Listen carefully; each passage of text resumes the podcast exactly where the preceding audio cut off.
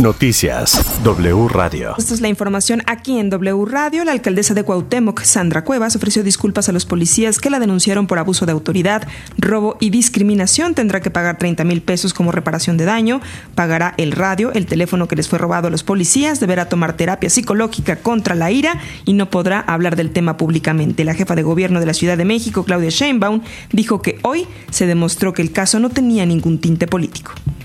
Pues a lo mejor igual que la alcaldesa también tendrían que ofrecer disculpas, ¿no? ¿A usted? Pues a la ciudadanía, al pueblo de México, al pueblo de la Ciudad de México. No es un asunto personal, para mí no es un tema personal, pero sí tienen que ofrecer disculpas por sus palabras, porque el día de hoy se demostró que no tenía nada, absolutamente nada que ver con un tema político, sino que era un asunto, como siempre lo dijimos, de justicia. En así las cosas con Loret, la embajadora de Ucrania en México, Oksana Dramaretska, dijo que no fue una buena idea del Congreso mexicano mostrar su apoyo a Rusia. No tomar una postura frente a la paz los hace partícipes de la guerra. Escuchemos. Es una vergüenza.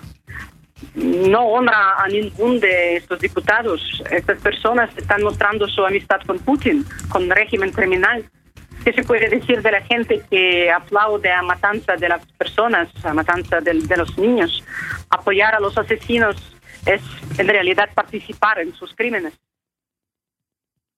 Oksana Dramaretska agradece el apoyo de México ante los organismos internacionales, reconoce la política de no intervención de México, pero dijo que es tiempo de voltear a ver una tragedia que crece conforme avanzan los días entendemos eh, esta tradición mexicana de no intervención, de mantener su postura eh, neutral, eso entendemos, respetamos esta postura, pero, pero yo pienso que en esta situación uh, cada país uh, democrático tiene que tener la postura más, uh, más clara y más fuerte condenando Rusia.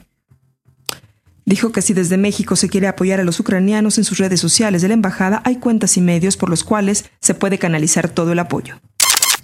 La ministra Loreta Ortiz no podrá resolver ni votar en la controversia constitucional con la que la Fiscalía General de la República pretende evitar la entrega de información al Instituto Nacional Electoral sobre el financiamiento ilícito de la campaña de Enrique Peña Nieto en el caso de Odebrecht. Al igual que en el caso de Pío López Obrador, su matrimonio con José Agustín Pinchetti le impide participar ya que se desempeña como fiscal de delitos electorales.